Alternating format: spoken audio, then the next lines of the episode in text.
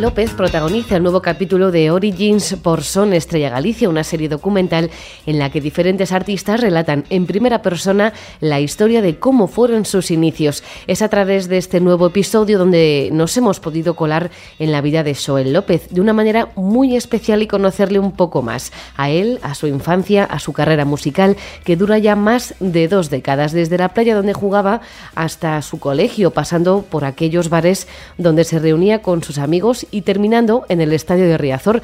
Fíjate lo que son los prejuicios, que yo no te hacía muy futbolero, Joel. ¿Qué tal? ¿Cómo estás? ¿Qué tal? Muy buenas. Pues Fíjate lo de futbolero, ¿eh? Sí, es que me imagino que para eso se hacen también estos documentales, ¿no? Para descubrir esa parte que no, que no sale a la luz muchas veces o que, o que cuesta incluso eh, pensar, ¿no? De, también te digo, te entiendo, porque de hecho en, en la gira somos, no sé, 13, 14 y yo creo que soy el único, o prácticamente, allí el batería, Fernando Lamas, tiene algo así, le gustan los deportes en general, pero poco más. El resto no sabe nada de, ni de fútbol, ni de baloncesto, ni de tenis, ni de absolutamente nada, no les interesa especialmente. O sea que es, efectivamente lo que tú pensabas es lo que responde al, estereotipo, a, a, lo que suele ser la realidad. Bueno, te fuiste de Coruña con 18 años, ¿cuánto tiempo llevas sin pisar ese estadio? Uf, eh, mira, no tanto porque, mm, porque fui, bueno, antes de la pandemia, claro. Eh, fui a ver al por alguna vez, pero a lo mejor, no sé, un par de años, tres. Date cuenta que, bueno, al final te vas de Coruña, pero Coruña está cerca, ¿no? Cada, cada vez más, por suerte, porque de hecho ya, ya se va acercando incluso la, eh, el tren, ¿no? Por ejemplo, que cada vez es más rápido. Pero la verdad es que mm, nunca he perdido el vínculo. Siempre he tenido un pie Em, en, mi ciudad. Bueno, cuando desde Son Estrella Galicia, Soel te proponen que eches la vista atrás para mostrarnos ese pasado tuyo, ¿te animaste desde un principio? ¿Te apetecía sumergirte en este proyecto o decías, buf, ¿por qué me dices esto a mí si solo llevo dos décadas o todavía soy joven como para tener que echar la vista atrás? Bueno, eh, sí me siento joven, pero tampoco tanto, ¿no? Me siento un poco una especie de punto medio, ¿no? Es cuando pasas los 40, yo creo que ya, ya estás en la, en la segunda parte del partido. y, mm, y, bueno, em, creo que ya hay cosas que contar, ¿no? O sea, no, no, no, puedes relatar el partido entero, pero sí puedes contar un poco lo que pasó en la primera parte. Entonces creo que, mm, que es un momento también para hacer balance, para reflexionar un poco sobre todo lo, lo, que pasó. Y creo que es el momento también más bonito, ¿eh? te digo. Yo me siento en el momento más bonito de mi carrera, ¿eh? con, como con la suficiente experiencia como para disfrutar de otra manera, con otro pozo, pero todavía con energía y con, digamos, con una vitalidad que, bueno, todavía tampoco tengo 70 años. Entonces, bueno, pues en fin, que creo que es un momento muy dulce y, también creo que es un buen momento para empezar a contar cosas. ¿no? todavía no soy el abuelo cebolleta, pero, pero ya tengo cosas que contar y exactamente. Y cuando llegue también lo, lo, haré, pero, pero vamos, ya se pueden contar algunas cosas y creo que está bien también ir haciéndolo así poco a poco, porque echas la vista atrás y te das cuenta también que, al menos en mi caso, fueron muchos discos, muchas etapas, muchas ciudades, muchos países, muchos continentes, los que, mm, bueno, en los que viví, los que eh, fui también contando mis canciones y creo que, bueno, que es, es, un momento para hacer balance y que mejor que, bueno, que mi tierra, que, que mi casa.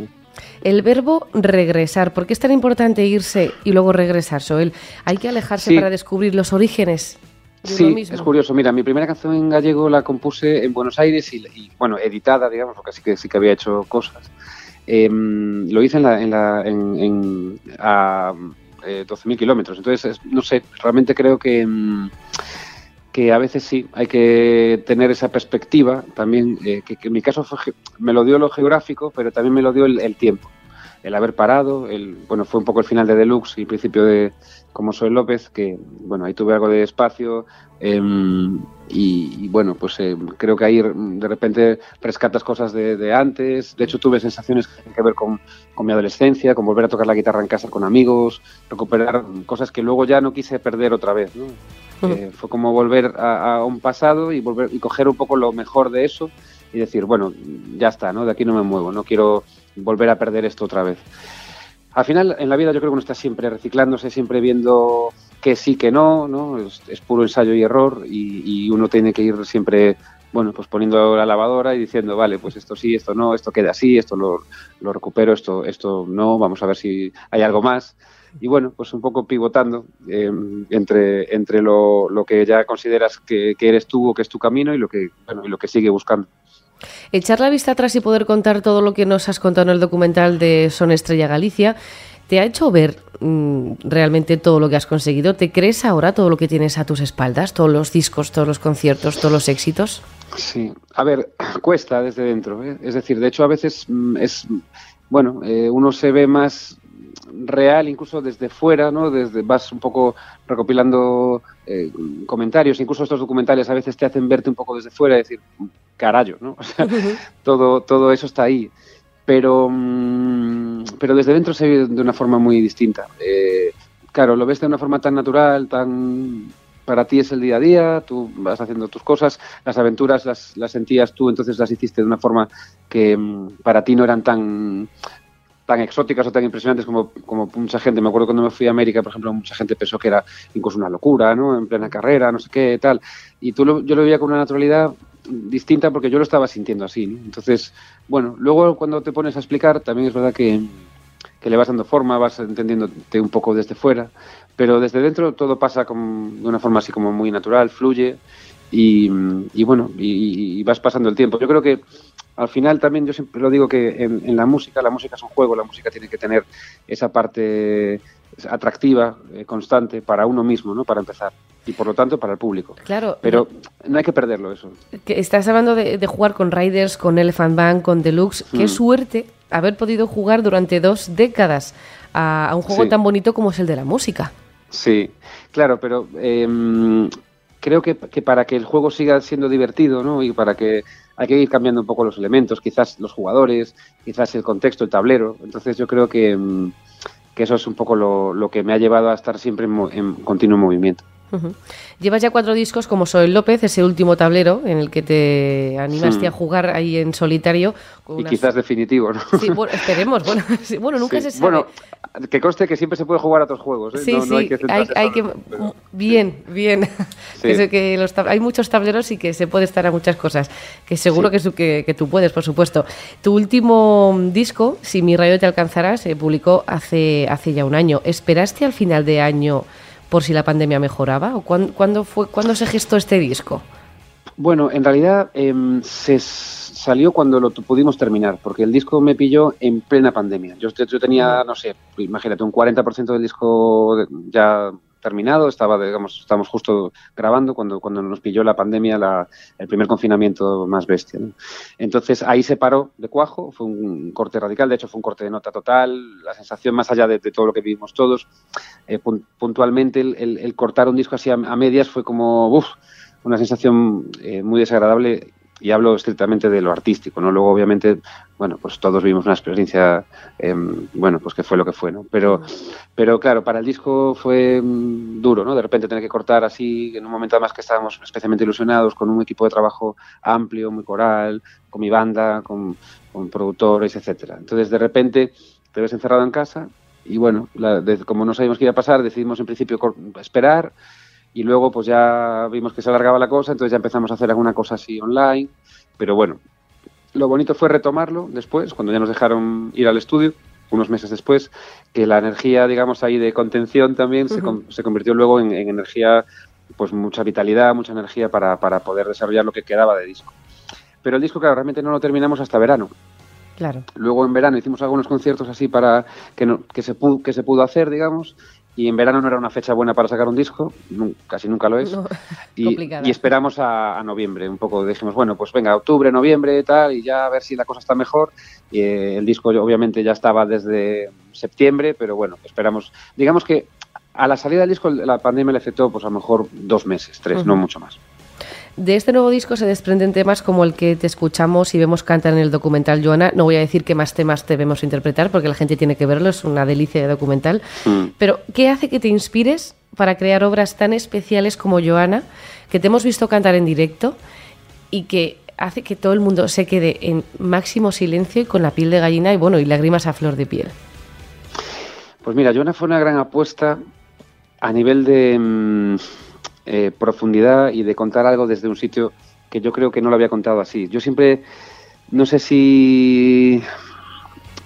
Bueno, no, no, sé, no, no voy a calificarlo, no sé si es una virtud o un defecto, pero creo que a veces cuando veía que las cosas eran demasiado puras o demasiado explícitas o demasiado a lo mejor eh, me pasaba un poco hacia algún lado, ah, las limaba un poco, ¿no? Decía, bueno, venga, no, no tan no tan en definitiva no me había no me había atrevido a hacer un baladón digamos como Joana nunca había hecho canciones obviamente sentidas eh, lentas, eh, con, con, su, bueno, con su em, eh, parte, digamos, emocional claramente a flor de piel, pero para mí Joana es un paso más. Es como que dije, mira, ya está, esta canción es así, es una canción, mm, bueno, eh, desgarradora para mí, espero que lo sea luego para el público en un sentido que le, que le emocione, que le sirva, pero, pero sí que es verdad que me atreví a hacerla, pues eso, con ese piano, lenta y contando básicamente esta historia de un duelo y, que, bueno, pues ya está, sin, sin filtros, ¿no? sin, sin barreras y, y, bueno, pues eh, eso creo que fue precisamente lo que gustó, lo que hace que luego en directo también sea una canción... Es que yo no sé si es algo general, pero yo sí tenía, tenía un poco de prejuicio eh, de hecho, a veces aún en directo digo, bueno, esto es una canción lenta, eh, que a priori pues no se puede tocar en un festival, pero mm, es mi propuesta, ¿no? Y luego te das cuenta que sí, que sí que entra, ¿no? Que realmente no, no hace falta mm, eh, hacer conciertos mm, siempre cañeros o bailongos o tal, ¿no? O sea, que realmente estás en pleno festival con 15.000 personas delante y tocas Joana y funciona perfectamente, ¿no? Así que bueno, fue algo que a lo mejor no me, atrevía, no me había atrevido a ir tan lejos y, y al final lo hicimos y ver que funcionó, pues la verdad es que es muy bonito. Pero no, sería uno de esos temas como Lodo, que sé que, era uno de esos que igual se quedaba en el tintero en no, no, Este sí que era una apuesta. Joana es, es, de hecho de mis favoritas del disco nuevo y, y yo la, quiero especialmente. Eh, Joana es una canción que con la que no tuve no tuve que descubrirla después, porque Lodo efectivamente es una cosa rarísima lo que pasa con Lodo. Es una canción que yo pensaba que era menor, pensaba que era una canción no sé, que no, nunca me imaginé que fuera a llegar a la gente de esta manera. Y ahora es la canción más escuchada en, las plataformas digitales y que, bueno, la gente en directo es como que se vuelve loca y digo, madre mía, sí. Yo también lo siento ahora, ¿eh? Pero fue un poco la gente la que me hizo verlo a mí. Sí, sí. Hay otra canción... no, sé por qué, no lo supe ver, eh, tardé un tiempo. Mm. Bueno, al final lo vimos todos y vimos... Yo me fío más de mi inconsciente que, la hizo, ¿no? Es decir, eh, lo importante es que hay algo dentro de mí que sí confío en, en esa canción, que la hizo y que, y que al final, bueno, pues eh, yo tengo una teoría, un poco así, no sé si llamarlo psicoanalítica, pero yo creo que Lodo decía cosas que yo no quería ver en ese momento, ¿no? O sea, cuando la compuse, hablaba más me decía unas verdades o, algunas, me, ponía, digamos, en una situación que yo no quería ver y, que vino después y que, bueno, pues eh, creo que también tiene que ver con eso, que yo no la yo no le diera mucha mucha bola ¿no? a la canción. Al final todo sale. O sea, de una manera u otra acaba saliendo. Por suerte. Sí, por suerte. Hay otra canción muy especial en este disco, La espina de la flor en tu costado, que se convirtió en la cabecera de El desorden que dejas. ¿Era la primera vez que componías la cabecera de una serie? Sí, totalmente. Nunca había, había hecho alguna canción para alguna película, así puntualmente y muy poco. Y esta fue una oportunidad tremenda, la verdad, que nos dio Carlos Montero, el, director y guionista de, la serie. Em, fue muy bonito porque Carlos le gustaba mi música, me lo ofreció él, fue una, propuesta directa a través también de Tamar Novas, el actor que, que, estaba en la serie, y bueno, se enteró que no me conocía y le dijo, oye, pues ¿por qué no hacemos con la cabecera tal? En fin, em, me vi en una situación pues, de lujo, que era poder hacer lo que yo quisiera, porque así me lo dijo Carlos, literalmente. Dijo, lo que tú quieras, Joel, si a mí me encanta tu música, haz lo que tú quieras. y bueno, le di a elegir entre un par de canciones, porque tenía un par de ideas diferentes. Y, le gustó La Espina, que a mí también me gustaba, y, bueno, me parecía que, iba bien con la serie. Y lo que sí que... Mm, eh, que además yo también quería como que se implicase un poco eh, Carlos, ¿no? De alguna manera. Sí que llegamos un poco, eh, sí que quise que él me propusiera un poco el estilo, ¿no? Porque yo sabía que a él le gustaba la música así más folky y tal, entonces hice una versión un poco más mm, acústica, digamos, para la serie, y luego en el disco yo la metí, en, bueno, pues un poco más producida y con más arreglos y tal, ¿no? Que tenía más que ver con lo que pasaba en el disco en general. Entonces me gustó entender que, bueno, que, mm, que para la versión de la cabecera, bueno, pues hicimos algo diferente. ¿Y te ha llegado gente que, no te conocía y que te ha conocido a raíz de, esta cabecera? Porque, por ejemplo, hablábamos con, hace unas semanas hablaba con, Jorge y con Pau de La Habitación Roja, que una de sus canciones apareció en una serie de Netflix y dice que de repente fue un bombazo. Entonces, eh, igual también te ha servido para abrir más público. Sí, a ver, de hecho yo creo que La Espina, si no es, creo que es la segunda o la tercera más escuchada en, las redes, yo creo que es, o sea, en, en las plataformas digitales, y yo creo que es en gran medida, vamos, eh, seguro, 80% por esto, ¿no? Entonces, también es bonito ver cómo hay canciones que en realidad tienen mucho más potencial del que tú crees y que simplemente, bueno, pues no hay, en este sentido no hay igualdad de oportunidades. Las canciones que están más expuestas, que tienen esa suerte de que de repente alguien las decide meterlas en un anuncio o en una campaña de algo o, en una serie, etcétera, em, bueno, pues hace que, lleguen más, más lejos. Entonces, también te, da, te hace pensar un poco el potencial real que tendría tu música si tuviese el apoyo que tienen otros. Entonces, bueno, eh, es, es, interesante verlo, pero, pero también está bien bueno, yo nunca me quejé de donde estoy, me parece que estoy en un lugar bastante cómodo y, e interesante para seguir eh, trabajando en, ese sentido. Pero bueno, sí que te, bueno, te, es una pequeña revelación, decir, mira, es curioso, si, si, si invirtiese en lo que invierten, yo qué sé, en una canción de Madonna, ¿no? O de, no sé, quien sea, en una canción tuya, pues mira, joder, te das cuenta que tienen potencial para mucho más. Que al final la música también es, hasta un punto es lo que tú hagas, pero también lo que se hace con ello. Bueno, eso es, pero eso es el, día a día, ¿no? Al final, ¿cuánta gente con talento sin padrino y cuánto gente sin nada con un padrino que dices, ¿y cómo ha llegado esta, esta persona aquí?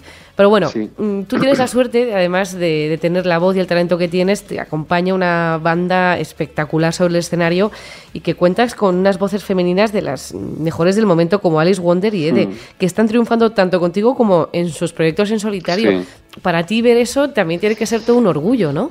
Sí, a ver, eh, eh, Alice eh, le, va tan bien que ya, que ya no toca con nosotros. Ya no, sí, sí. O sea, estuvo tres años y pico, o sea, que es un montón, y, y, la estamos, bueno, la echamos muchísimo de menos, pero, pero bueno, llegó un momento hace unos meses que ya, que ya, bueno, vio que no podía más. Era algo que ya habíamos hablado incluso en alguna ocasión, estuvo a punto ya de hacerlo antes, pero yo le fui dando, digamos, también facilidades para que pudiera compaginarlo y, y, al final, bueno, pues ya llegó un momento que dijo, mira, ya, ya es demasiado lo que, lo que tengo y quiero centrarme y tal, y bueno, pues lógicamente era algo que estábamos ya esperando, em, se centró en, su carrera.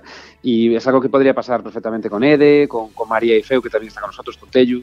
Em, bueno, vamos, vamos, mm, me ha pasado siempre, ¿no? Es decir, siempre he tenido... que no se te vayan todos tampoco, ¿no? No, no, no, no. Eso, sí, sí. De hecho, yo a Alicia le dije, vale, pero dame un mes, no te vayas ya, que si no me, me, dejas tiradísimo, ¿no? Sí, y nada, bien. O sea, que en ese sentido ya uno cuenta con ello. Yo me acuerdo incluso ya eh, con Deluxe, que yo al final, bueno, pues era un proyecto mío que contrataba a los músicos, me pasaba, ¿no? Que de repente llegaba y después de un par de años, pues el bajista se iba con Amaral y luego no sé qué. Bueno, al final ahí es, es un poco la, vida y esta profesión es, es, es, así. Pero bueno, tengo, mm, tengo la suerte de también de haber disfrutado de esos tres años y pico, de, lo que, de lo que dure cada uno, porque yo a mis músicos los admiro por encima de todos. O sea, son gente con la que me encanta tocar y que siempre aportan cosas. Y bueno, efectivamente, luego, sobre todo es, curioso cómo, em, cómo destaca también la parte femenina, ¿no? En, en un, bueno, en una escena donde todavía que haya mujeres sigue siendo algo que llama la atención ¿no? y, que, hay, que, hay, que, seguir apostando porque además, de hecho, bueno, yo casi te diría que escucho más música con voz eh, femenina que, masculina, curiosamente. Pero, pero vaya, sí, creo que tienen... Eh, tengo mucha suerte también de, tenerlas en, la banda, a todos ellos, vaya.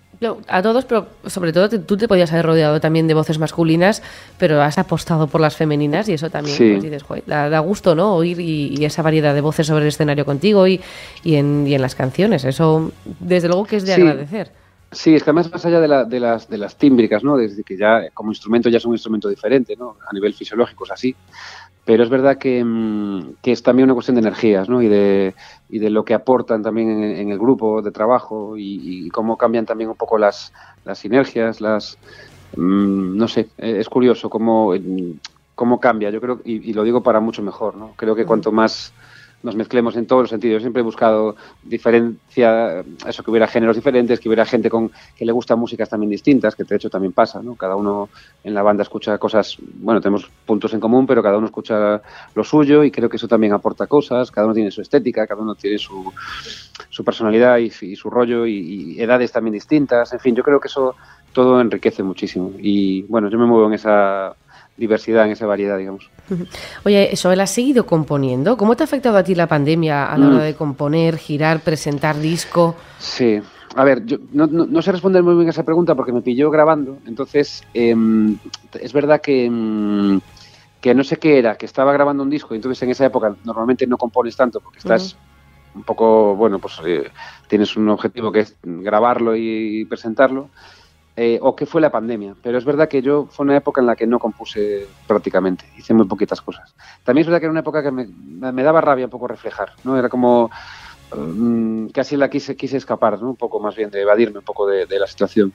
Entonces no, bueno, tengo cosas escritas y, bueno, a lo mejor también las sacaré en, un momento dado, pero, pero bueno, no le quería dar mucha bola, no quería reflejar ese momento así de, estar encerrados y, y tal.